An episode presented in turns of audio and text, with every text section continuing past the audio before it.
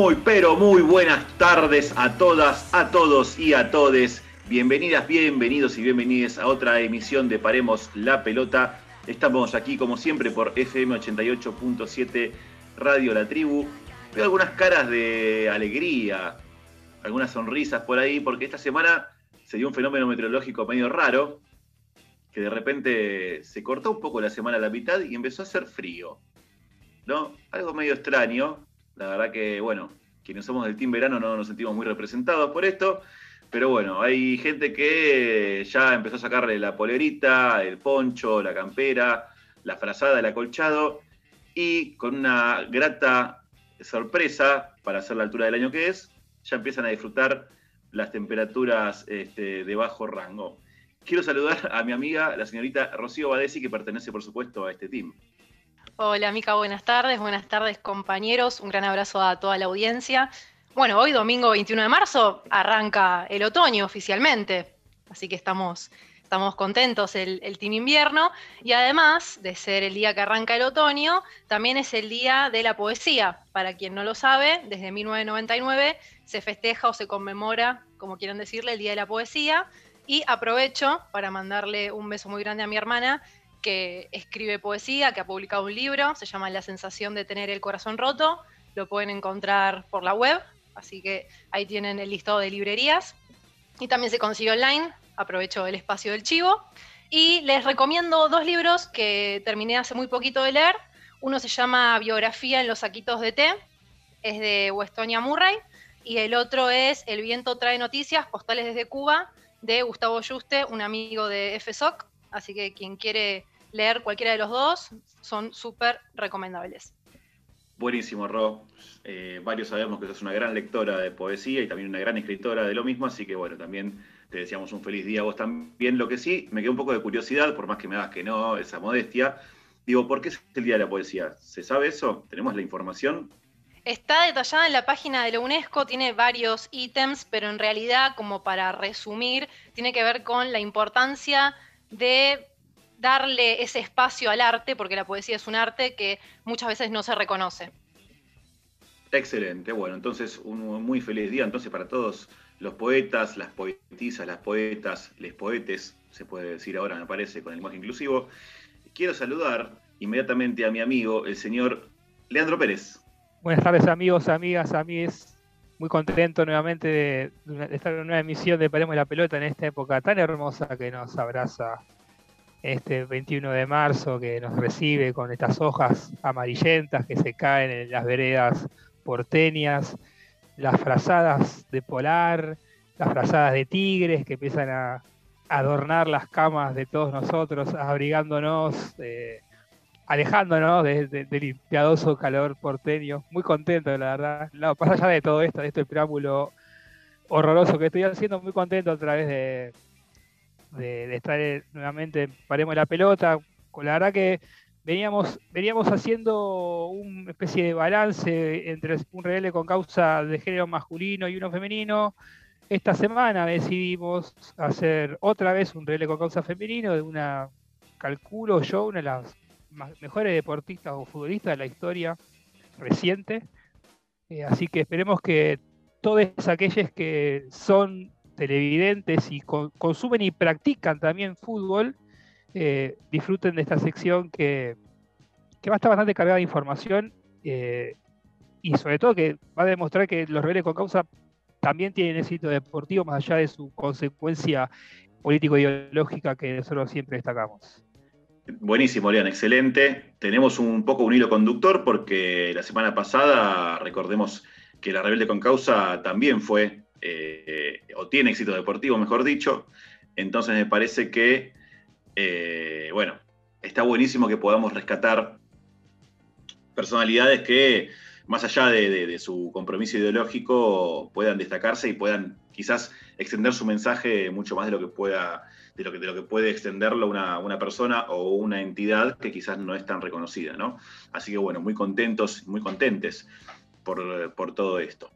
Quiero saludar al picante, a esa voz rasposa, el señor Alexis Fesdauría. ¿Cómo le va?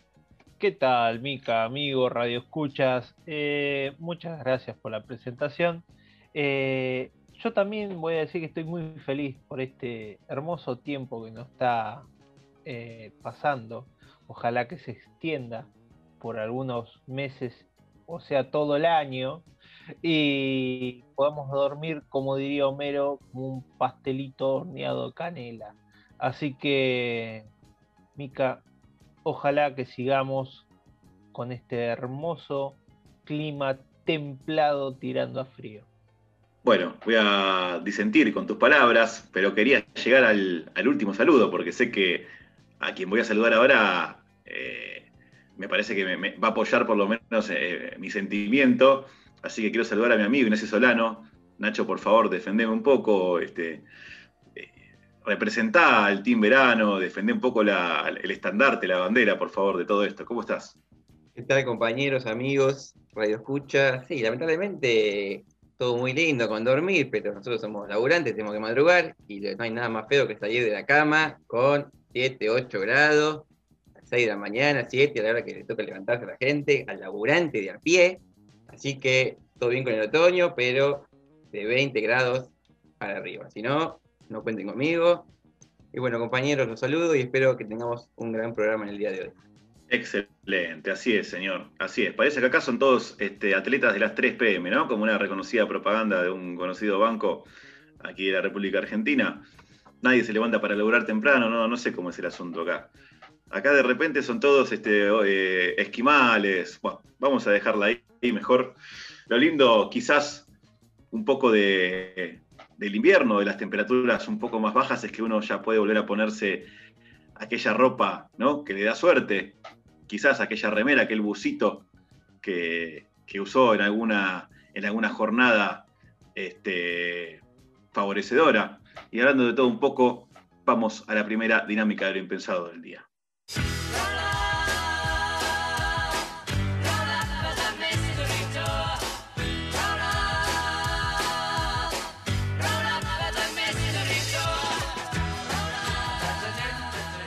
Nachito querido, ¿qué tenemos para hoy? ¿Qué nos trajiste? Como ustedes sabrán, compañeros, compañeras, esta semana fue el cumpleaños del emblemático, del pionero, de uno de los principales exponentes del fútbol argentino, el señor Carlos Salvador Virardo. Y un pionero no solo en lo táctico, en lo disciplinario, y también en el aspecto de las cábalas.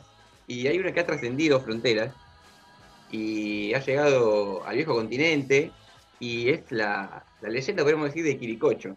Aquí vamos a tratar de contar un poco de qué se trata y ver cómo fue cruzando el charco este mítico personaje. Originada en el Estudiantes de Carlos Vilardo de comienzo de la década del 80 y exportada años más tarde por los usos y costumbres de futbolistas argentinos desperdigados por el mundo, Quiricocho es una expresión que se utiliza para desearle mala suerte al rival. Inmuniza contra la desgracia propia y provoca el infortunio ajeno. El rastreo de quién fue, o sigue siendo, es difícil porque el, técnico campeón del mundo en México 86 solo habló de él una vez. Iricocho era un muchacho de La Plata que siempre estaba con nosotros, que como este año salimos campeones, en referencia a 1982, lo adoptamos como amuleto. Era un buen pibe, pero después no lo vi más. La última vez que estuve en Estudiantes, en el 2003-2004, pregunté por él y nadie sabía nada. Pero aunque no lo creas, cuando fui a España a dirigir al Sevilla, por el 92, hubo un peñal para los contrarios y escuché que alguien atrás mío gritó, Quiricocho, Quiricocho. Yo no lo podía creer, hasta que el Cholo, Diego Simeone y Diego me avisaron de que ellos lo habían dicho un par de veces y que el resto lo aprendió. En La Plata casi no hay pistas del hombre que inspiraría a miles de gritos esotéricos. Recién a partir de unos pocos testigos que acompañaron la intimidad del estudiante que ganó el Metropolitano 82, aparecen algunas piezas sueltas y el rompecabezas puede reconstruirse. Quiricocho no era el nombre, sino el apodo, se llamaba, o se llama tal vez, Juan Carlos. Era un hombre solitario y con ciertas dificultades cognitivas, esos allegados que el fútbol suele adoptar entre el cariño real y alguna burla solapada.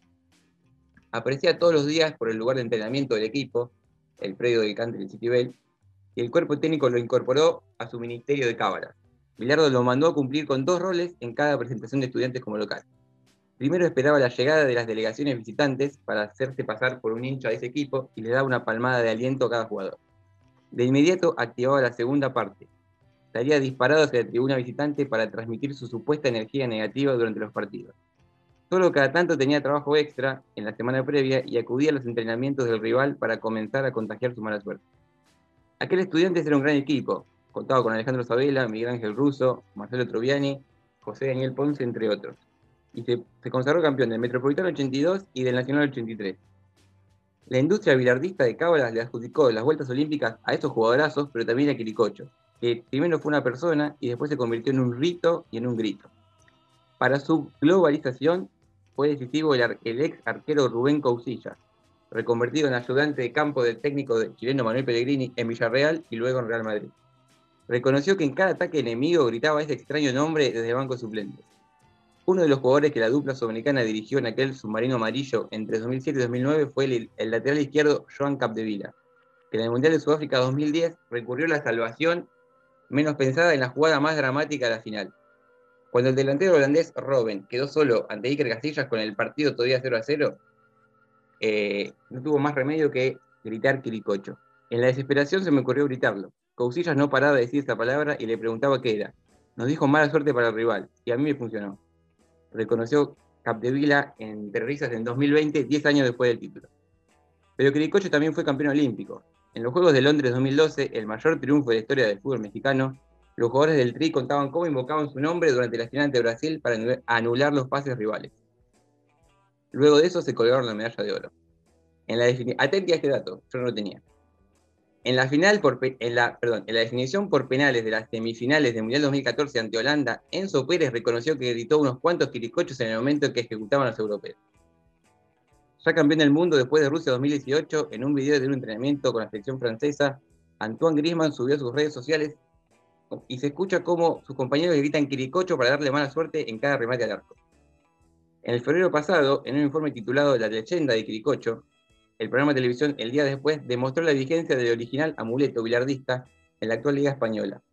La ausencia de público por la pandemia permite escuchar cómo los arqueros y jugadores rivales aullan Quiricocho segundo antes que Lionel Messi y Luis Suárez pateen penales para Barcelona y Atlético de Madrid. Así fue este, esto se fue exportando tanto que llegó hace poco a la Champions League cuando se dio este cruce entre quiricochos entre Eric Haaland y el, arquero del Sevilla Bono. Todavía hay países en los que su nombre no resulta conocido, como Colombia, Perú o Guatemala. Tampoco es utilizado en Uruguay, pero sabemos que esto es cuestión de tiempo porque, como hemos comprobado, quiricocho es una palabra que usan los campeones.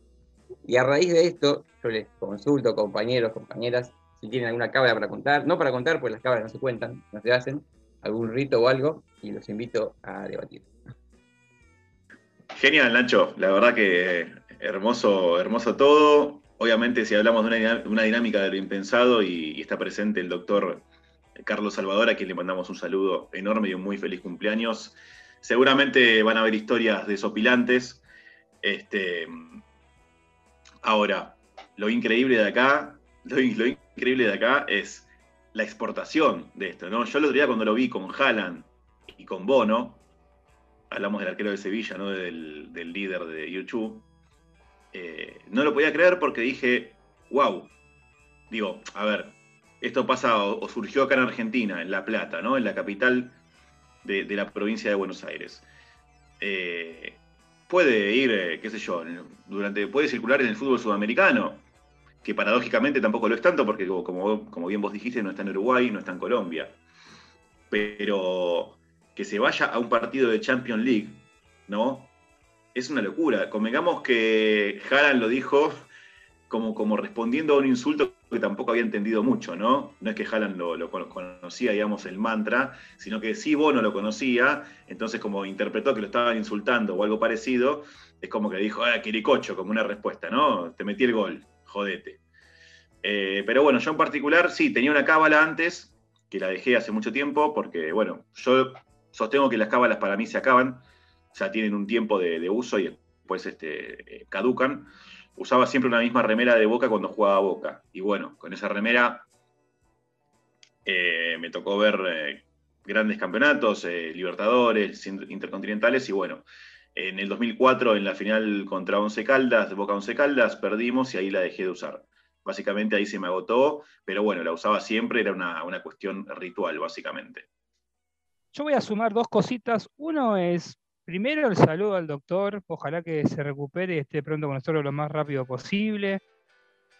Destacar algo que mencionó Nacho, mencionaba su, eh, su estudiante de Nacional 82, creo que lo hizo mención muy por sobre la, sobre la superficie. Recordar que ese estudiante de, del 82 jugaba con tres enganches, ¿no? Con Troviani, Bocha Ponce y Isabela. Así que para deslegitimar o desterrar ese mito de que los equipos de Vilar eran picapiedras, nada más alejado de la realidad. Lo segundo que aclaro es mi cábala, que va más por el lado ya de, la temática, de la del dinámico del pensador de, hoy, que es el tema del quiricocho eh, o esos latiguillos que tenemos para mufar a nuestros rivales cuando estamos viendo un partido de fútbol.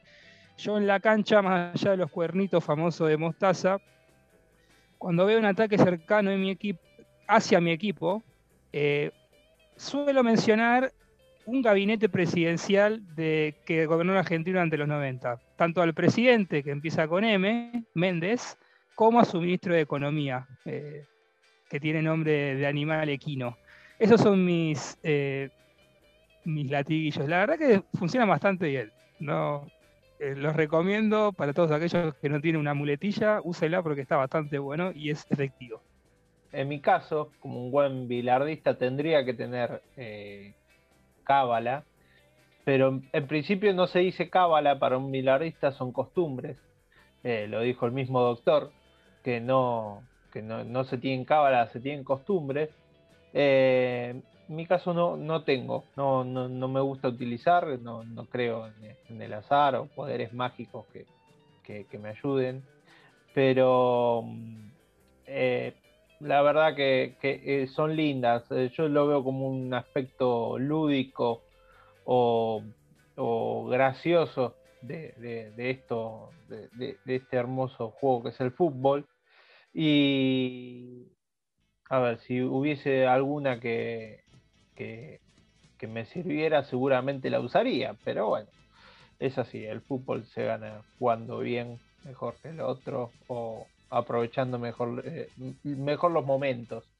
Pero, pero es una hermosa historia la de Quiricocho, que, ayudó tanto a, ese estudiante que, que ganó todo. A diferencia de Ale, sí, tengo una, una cábala que es que, bueno, ya no, pero cuando iba a rendir a la facultad solía usar los mismos aritos que me había regalado mi abuela. Me gustaba ponerme esos porque sentía que, era signo de buena suerte.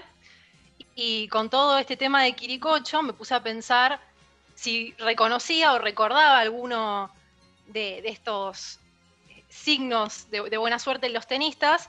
Y por ejemplo, Serena Williams tiene una cábala, que es que en el torneo ella usa las mismas medias, durante todo el torneo las mismas, y siempre lleva como unas sandalias a la ducha eh, en su bolso, y muchas veces si llega a perder, eh, se lo atribuye a que no cumplió con la rutina de ponerse eh, esas sandalias.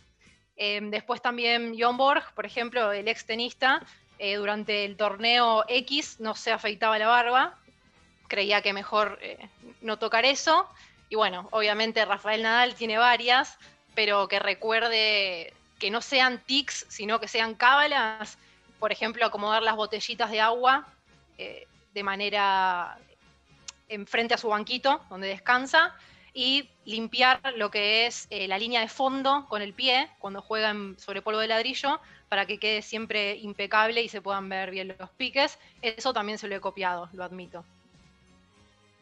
Bueno, yo no sé si es esto, pero recuerdo cuando jugamos la semifinal del Mundial 2014 contra Holanda. Eh, tuve la suerte de verla con varios amigos y me acuerdo que cuando le va a pegar Schneider, el segundo penal que ataja Romero, grito contra la pared, se te congela el pecho Schneider. Lo grité unas, no sé, 15 veces más o menos.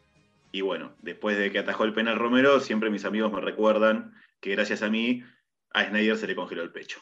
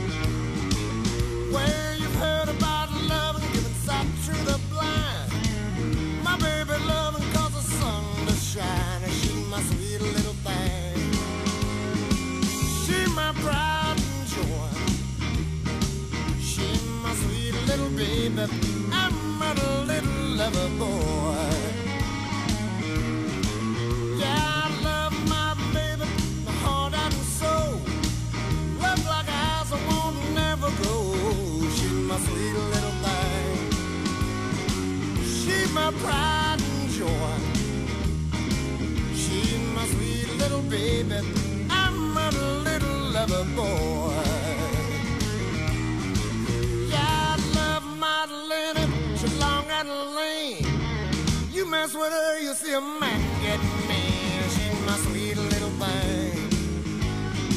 She's my pride and joy. She's my sweet little baby. I'm a little lover boy.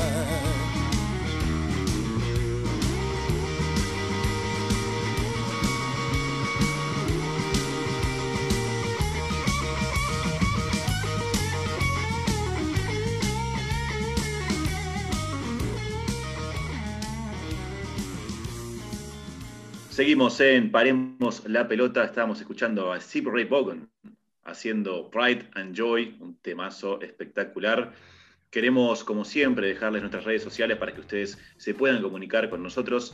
Las redes son las siguientes, Ro. En Twitter somos Paremos P, en Facebook somos Paremos la Pelota OK, en Instagram Paremos-la Pelota y por supuesto en Spotify pueden escuchar todos nuestros programas ya emitidos y nos encuentran así como Paremos la Pelota con el nombre del programa. Excelente. Y rápidamente sacamos la visa y nos vamos al infierno yankee, pero me parece que esta vez va a estar un poco encantador.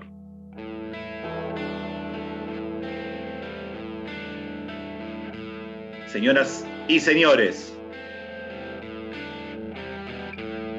bienvenidas, bienvenidos y bienvenides a Paremos la Pelota.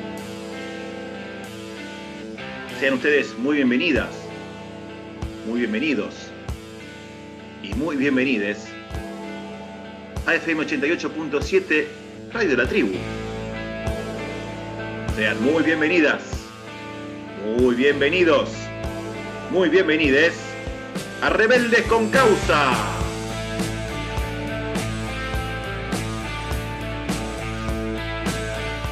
Bueno, Lean, ¿qué tenemos hoy? Vamos a, hablar de, un aspecto que tiene, sobre todo los deportistas norteamericanos, que parece que es bastante copado con respecto a lo que pasa eh, con el resto de los deportistas alrededor del mundo, que es determinado compromiso político que asumen ellos, eh, tanto para con su, su, su raza, como puede ser en el caso de los jugadores eh, con lo que fue el año pasado con el Black Lives Matter, como eh, en este caso puntualmente el de hoy, eh, aquellos deportistas que se comprometen con aquellos o con aquellas sexualidades disidentes o invisibilizadas. Eh, entonces vamos a hablarles hoy de quién es una de las mejores futbolistas de todos los, de todos los tiempos, eh, que no es nada más y nada menos que Megan Rapinoe. Megan Rapinoe es una futbolista profesional estadounidense que juega como centrocampista o extremo en el Reign FC de la National Women's Soccer League de los Estados Unidos. Es defensora de numerosas organizaciones LGBT, incluyendo Gay, Lesbian and Straight Education Network, y también es activista por la igualdad de trato y la visibilidad hacia el fútbol femenino. Megan nació en Redding, California, pasando la mayor parte de su juventud jugando con equipos dirigidos por su papá hasta la escuela secundaria. Jugó durante esa etapa de su educación eh, secundaria en el Elgro Pride, localizado eh, al sur de Sacramento, la capital del estado de California, entre 2002 y 2005. En ese equipo jugaba con su hermana melliza Rachel y fue con ella con la que asistió a la Universidad de Portland en el estado de Oregón, donde realizó su carrera universitaria y también jugó eh, fútbol universitario. En 2004, Rapinoe no jugó fútbol universitario porque tenía como objetivo jugar la Copa Mundial Femenina de Fútbol Sub-19, en la cual pudo hacer anotando tres goles, incluso el, aquel que le dio el tercer puesto a la selección de los Estados Unidos.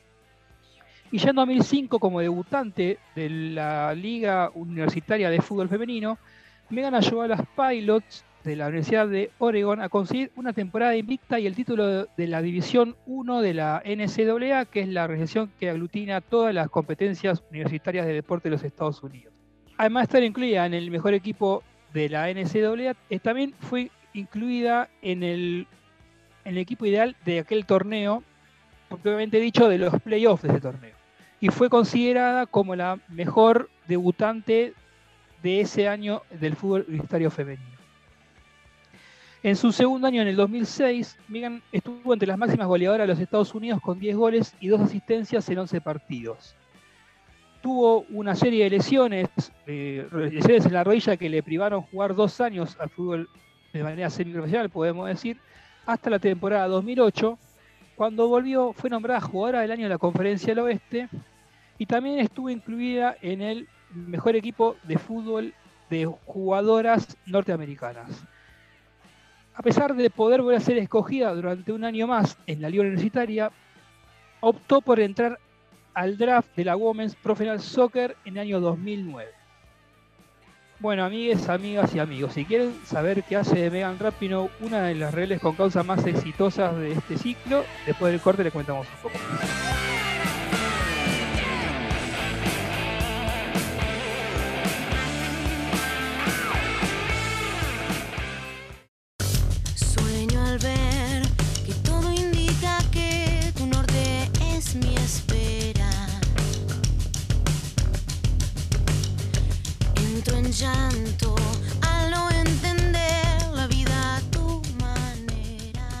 Regresamos a Paremos la Pelota. Quiero que me cuentes, Lean, ¿qué hace de Megan Rapinoe una de nuestras mejores y más representativas rebeldes con causa?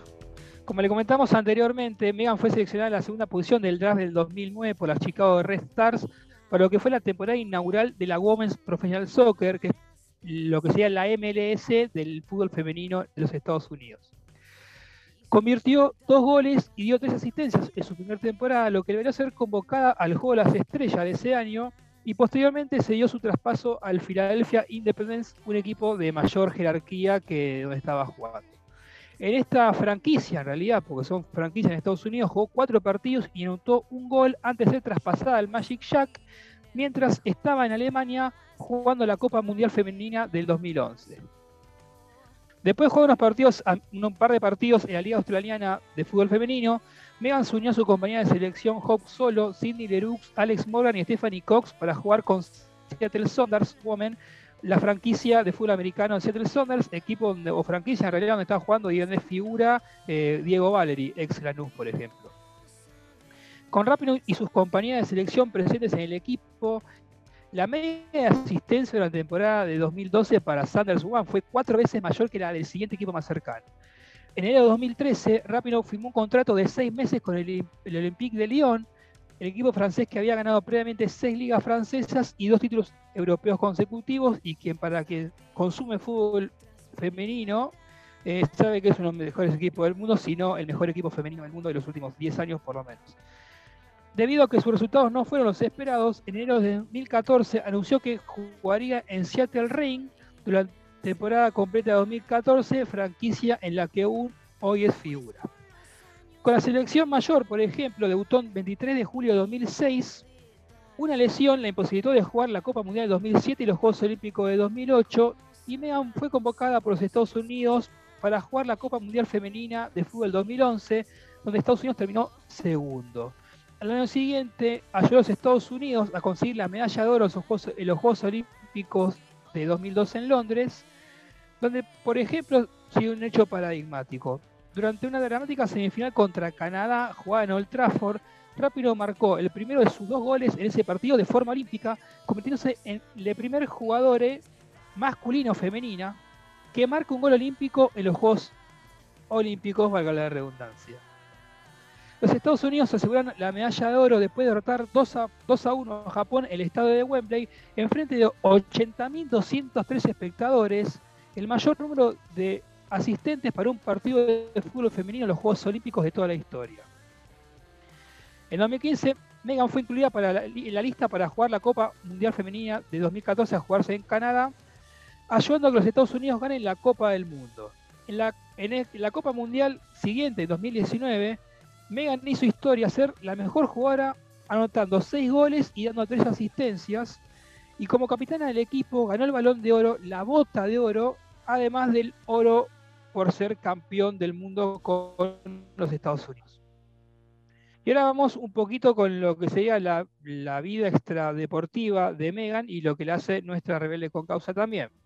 El 2 de julio de 2012, Rap Megan, entre, vamos a poner entre mil comillas, salió del armario al declararse lesbiana en una entrevista para la revista Out, en la cual revelaba que había estado en una relación con la futbolista australiana Sarah Walsh desde 2009. Posteriormente, Megan comenzó una relación y se casó con la jugadora de, de básquet Suber, quien es cuatro veces campeona olímpica con el equipo de baloncesto de Estados Unidos. Y además hizo un sinfín de labores filantrópicas para Gay, Lesbian and Straight Education Network y el Comité Olímpico Estadounidense. En 2013 se convirtió en embajadora de Athlete Ally, una, una organización sin ánimo de lucro que se centra en acabar con la homofobia y la transfobia en el deporte. Esto hace que se la considere una de las voces más conocidas en la defensa del derecho de la comunidad LGBT, por lo menos de los Estados Unidos. Es activista por la equidad y el reconocimiento del fútbol femenino en igualdad de condiciones con el masculino.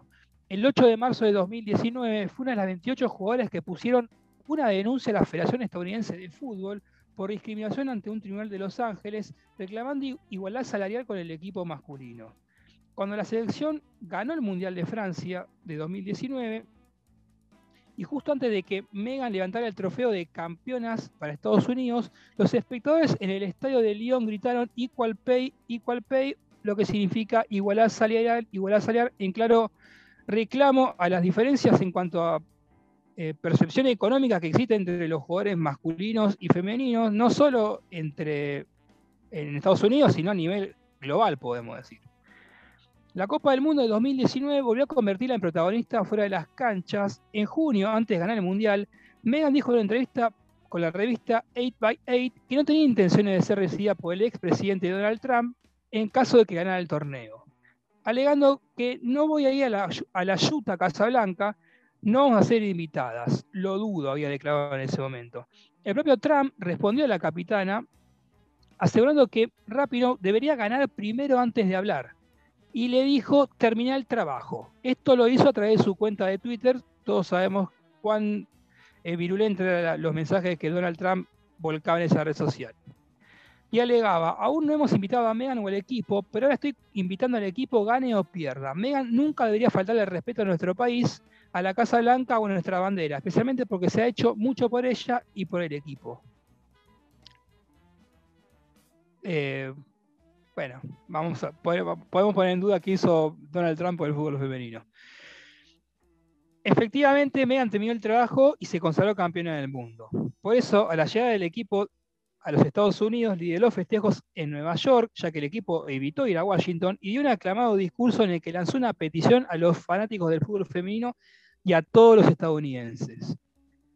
Le decía a quienes, la fueron a, a quienes le fueron a recibir en realidad al equipo en general, nosotras hacemos deporte, jugamos fútbol y somos mujeres atletas, pero somos mucho más que eso. Ustedes son mucho más que aficionados que apoyan un deporte y sintonizan el mundial cada cuatro años. Ustedes son gente que camina por la calle e interactúa con la comunidad cada día. Y la futbolista le preguntaba en forma, si se quiere, retórica a, los que, a quienes la estaban escuchando, ¿cómo hacen a su comunidad mejor? ¿Cómo hacen que las personas a su alrededor sean mejores? Es la responsabilidad de cada uno, le decía. La futbolista no se quedó tranquila y continuó su cruzada contra las políticas de Trump en una entrevista con CNN en la que le preguntaron qué le diría al expresidente si lo tuviera frente a frente. A lo que ella alegó que su mensaje excluye a las personas. Usted, Donald Trump, me excluye a mí, excluye a las personas que se parecen a mí, excluye a las personas de color, excluye a los estadounidenses que quizás lo apoyan. Y esta fue la historia de, de Megan Rapinoe, una de las mejores jugadoras de, de, la historia del fútbol femenino, fútbol en general, súper eh, ganadora de todo, básicamente. No, no, le queda ningún, ningún, ningún trofeo que ganar, ni personal ni grupal, y que además tiene una, una, una consecuencia ideológica la cual respeta y hace valer incluso contra el, el- quien era el, el principal mandatario de la primer potencia a nivel mundial como lo era Donald Trump hasta hace unos meses atrás.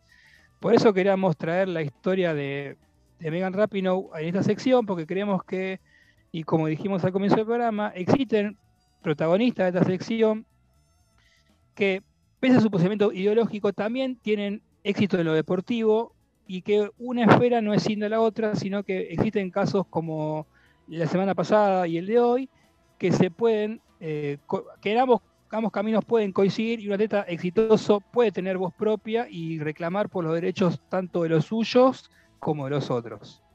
Sí, totalmente. Sinceramente, si bien es, es importante eh, repasar de historia, ¿no? Datos históricos, hechos y, instituciones eh, centenarias, vamos a decirlo así.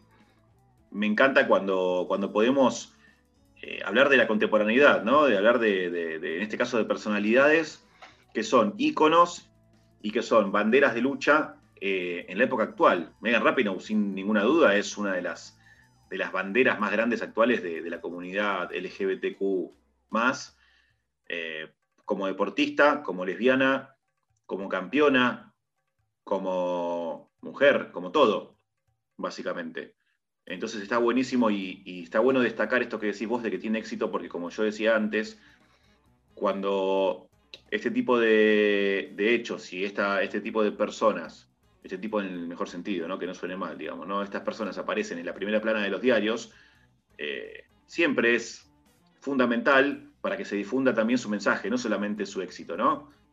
Pero por supuesto, si sale campeona del mundo va a salir en todos los medios, más allá de que el fútbol femenino todavía no tiene la trascendencia ni la masividad que tiene el fútbol masculino, sí, se le da cada vez más importancia, sí, va ganando cada vez más centímetros eh, eh, en los diarios, y esto conlleva inmediatamente a que la gente se entere y vea que detrás de esa deportista hay un ser humano que lucha por sus derechos. Y como dijiste vos, que lucha por sus derechos y por los de toda su comunidad, de toda su colectividad. ¿no? Quien no la conoce a Megan Rapinoe es una, es una persona, digamos, que generalmente tiene el pelo corto y tenido de rosa, es muy característica, ¿no? Eh, y siempre sale hablando, ¿no? Eh, es de las que más habla, por suerte, de, las que son las jugadoras de, la selección femenina de fútbol de Estados Unidos. Y estando dentro de un país tan particular como Estados Unidos, ¿no? con, su historia de, segregación, de, de, exclusión, de discriminación, de xenofobia, de racismo, eh, de homofobia también, en este caso, que es lo más preponderante, estando dentro de ese contexto, de ese, dentro de ese país, y estando también dentro del fútbol femenino, que es también otro submundo muy importante y muy en crecimiento en los últimos tiempos, eh, es excelente que, una personalidad como ella pueda llegar a, comunicar, ¿no? Ya sea, digamos, este, eh, bregar o luchar por, por los derechos eh, o por la inclusión, o incluso criticar a, al entonces presidente de, de, Estados Unidos, que era Donald Trump, que me parece que no hace falta hablar mucho sobre él, ya más o menos conocemos todos su, el tenor de su persona, su calibre. Está buenísimo que le pueda decir en la cara, no voy a ir a la puta Casa Blanca, porque vamos a traducir literalmente, ya sé que no está bueno, que hoy en día estamos desconstruyendo un poquito el lenguaje, pero dijo así, no voy a ir a la fucking, a la puta Casa Blanca, a hacerte el caldo gordo a vos, que sos un discriminador de primera categoría. Así que bueno, ojalá haya cada vez más Megan Rapinoe en el fútbol y en el deporte en general y en el mundo también en general. Retomo algunas de tus palabras, Mica, sobre el fútbol femenino y la viralización, o que empieza a ser más popular, que empieza a llegar a los medios y a más personas. Es un poco un doble discurso eso, ¿no? Porque si querés promocionar algo, si te interesa que llegue a la gran mayoría de la población y lo pones pago, mucho no lo vas a poder difundir. Me parece que si uno quiere que se conozca el fútbol femenino, que se empiece a apreciar como se lo merece, debería ser realmente accesible. Y ahí es cuando veo que hay contradicciones y es más marketing decir que, sobre las grandes empresas me refiero, ¿no? Decir que el fútbol femenino está creciendo, está llegando, ¿para quiénes está llegando? ¿O a quiénes está llegando, mejor dicho? A todos no. Sí, sí, Ro, yo estoy de acuerdo con vos. Eh, sinceramente estoy de acuerdo con vos. Obviamente que el fútbol es, este, es pago, sea femenino masculino, es pago. Pero, a ver, no solamente se ve por televisión, me refiero a los diarios también. Yo hablaba más que nada de los diarios, ¿no? Y la trascendencia mediática. O sea, la gente que ve el noticiero también deportivo, que, que no es pago, bueno, sí, para quien, para quien digamos, este, tenga que pagar el cable, sí, pero digamos, le- o sea, mucha gente hoy en día tiene acceso a información deportiva, por fuera de los partidos en sí que son pagos. Entonces me parece que eso sigue siendo importante, porque de repente, si en el noticiero de, la de TV pública te pasan el informe deportivo donde salió campeón Estados Unidos de- del Mundial de Fútbol Femenino y aparece Megan Rapinoe hablando sobre su causa, bueno, entonces también está llegando ahí. A eso voy yo. Por supuesto que en cuanto a difundir el fútbol en sí, eh, sí, por supuesto, o sea, cae todo dentro de, de- dentro de la lógica mercantilista de la cual siempre hablamos y a la cual siempre criticamos desde este espacio. Eh, pero bueno, yo creo que es paso a paso y yo creo que en algún momento vamos a poder disfrutar del fútbol femenino abierto y sobre todo y más que nada inclusivo.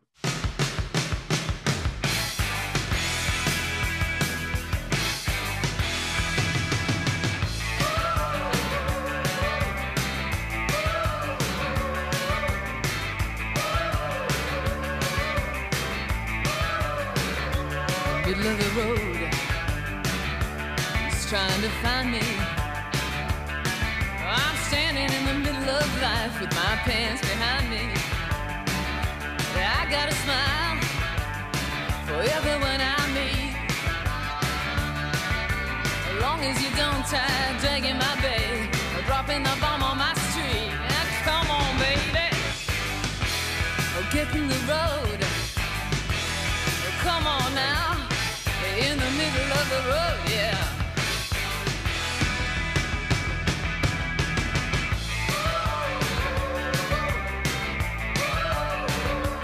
In the middle of the road, we see the darndest things.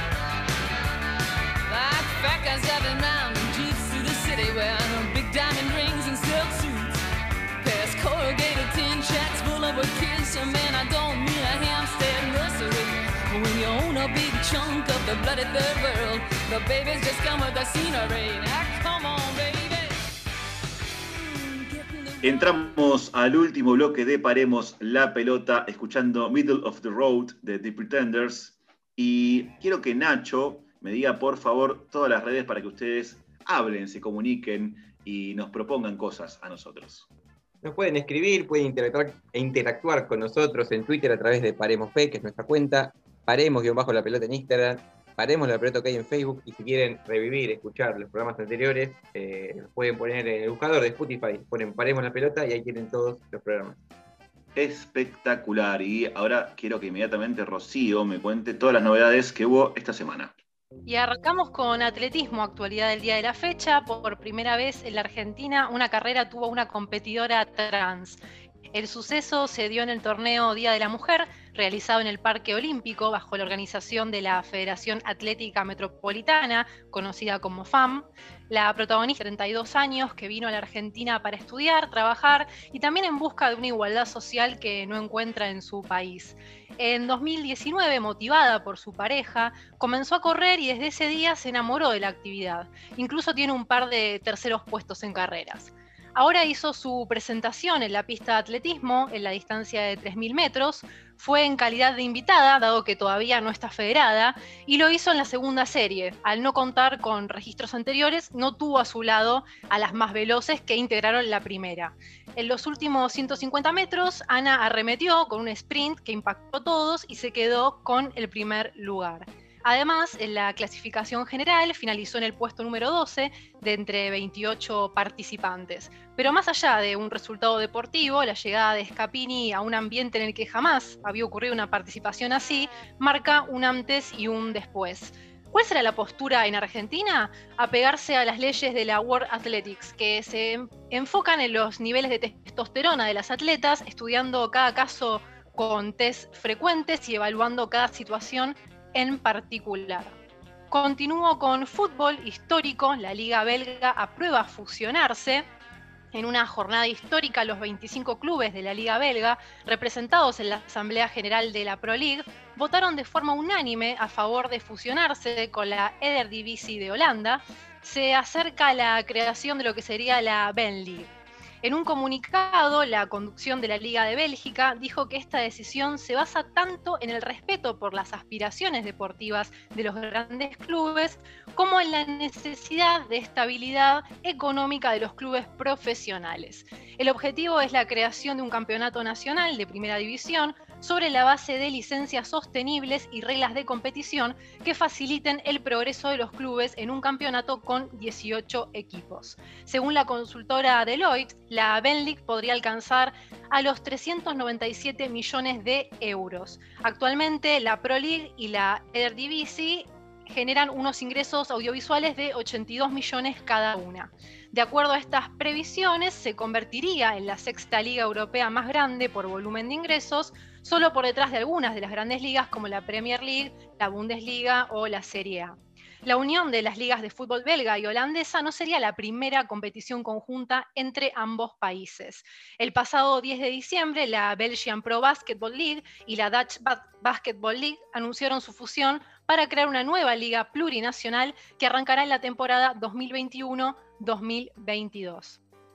Continúo con natación, oro para Pignatielo, después de quedarse con la medalla de oro en los 800 metros libre en el Sudamericano de Natación, que se lleva a cabo en Buenos Aires y sirve como clasificatorio a los Juegos Olímpicos, Delfina Pignatielo se mostró feliz de retomar la actividad con la mira totalmente puesta en Tokio 2021, a la gran cita deportiva del año en la que se aseguró su participación.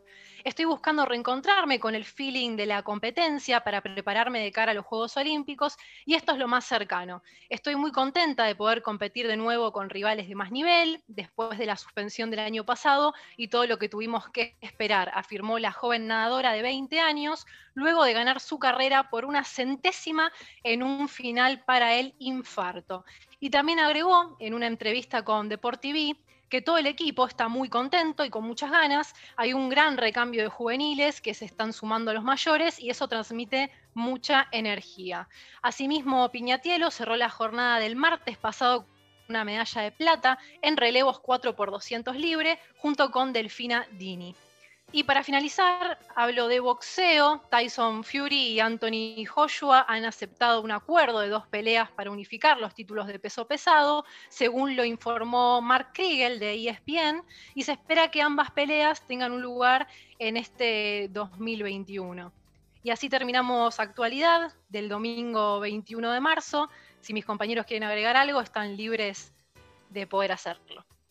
Excelente, Ro. Eh, no, me quedo más que nada con, eh, con, el tema de Tyson Fury y de Joshua, ¿no? Acá los especialistas eh, en el pugilismo quisiera que me comenten un poquito qué significaría esto para el peso de los pesados. una hermosa pelea, va a ser un duelo de estilos muy distintos. Tyson Fury es más un golpeador, como generalmente se le dice, pegador en el boxeo, con menos técnica, y Anthony Joshua es es un estilista, un boxeador estilista, grandote, obviamente por el peso pesado, pero es un boxeador más técnico. Cuando hay un duelo de estilos, eh, no, uno no, no, sabe bien cómo puede salir la, pelea eh, y eh, es, no, no, se puede predecir tanto cómo puede salir una pelea cuando hay un duelo de estilo. Así que va a estar linda las dos veladas que, nos van a regalar estos dos grandes boxeadores del peso pesado, que hacía mucho que esperábamos eh, una muy buena pelea de ese peso. Sí, concuerdo con Ale, creo que es la vuelta de los pesos pesados al lo que sería el prime time boxístico, después de, una hegemonía de, de los pesos medianos y pesos no tan pesado, valga la redundancia, me parece que esta confirmación de las peleas entre Tyson Fury y Anthony Joshua es la vuelta a, la primera plana de, una, de la categoría que es, históricamente eh, más prensa movió y más, eh, que más atrapa, sobre todo por la calidad de los no por la calidad de los golpes, sino por la potencia de los golpes. No es lo mismo una, una mano en peso welter o super welter o mediano que una mano en peso pesado, ¿no? Eh, y está bueno, sobre todo me parece muy, muy valorable la, la decisión de los dos campeones de esta categoría de querer unificar eh, los cinturones, querer unificar el campeonato, sobre todo eh, con esto que mencionaba, ¿no? con los dos estilos particulares que tiene Fury, boxeador de 2 metros 7, 2 metros 6, que la verdad que pareciera que mide 1,80 por, la, por el juego de piernas que tiene, y eh, perdón, por Joshua, digo, y por Fury, un golpeador clásico británico, me parece muy, bastante loable, y me imagino las bolsas, primero me imagino dos cosas, la casa de apuestas en Las Vegas y en Europa relamiéndose por lo que puede llegar a recaudar, y las bolsas que se van a llevar ambos boxeadores eh, salvados de por vida. Pero bueno, bienvenido sea. Excelente. Bueno, entonces ya saben, para los fanáticos del box, el 2021 viene más que promisorio. Vamos llegando al fin de esta emisión de Paremos la Pelota. Les agradecemos, co- como siempre, eh, su compañía, su presencia. Queremos mandarle un saludo enorme a todos los que nos escuchan. Y ustedes ya saben que nos encuentran todos los domingos aquí por FM 88.7 Radio La Tribu. Mi nombre es Micael Rico. Esto es Fue y Será, paremos la pelota y ustedes ya saben, la pelota a veces hay que pararla, pero siempre, siempre sigue rodando. Muy, pero muy buenas tardes.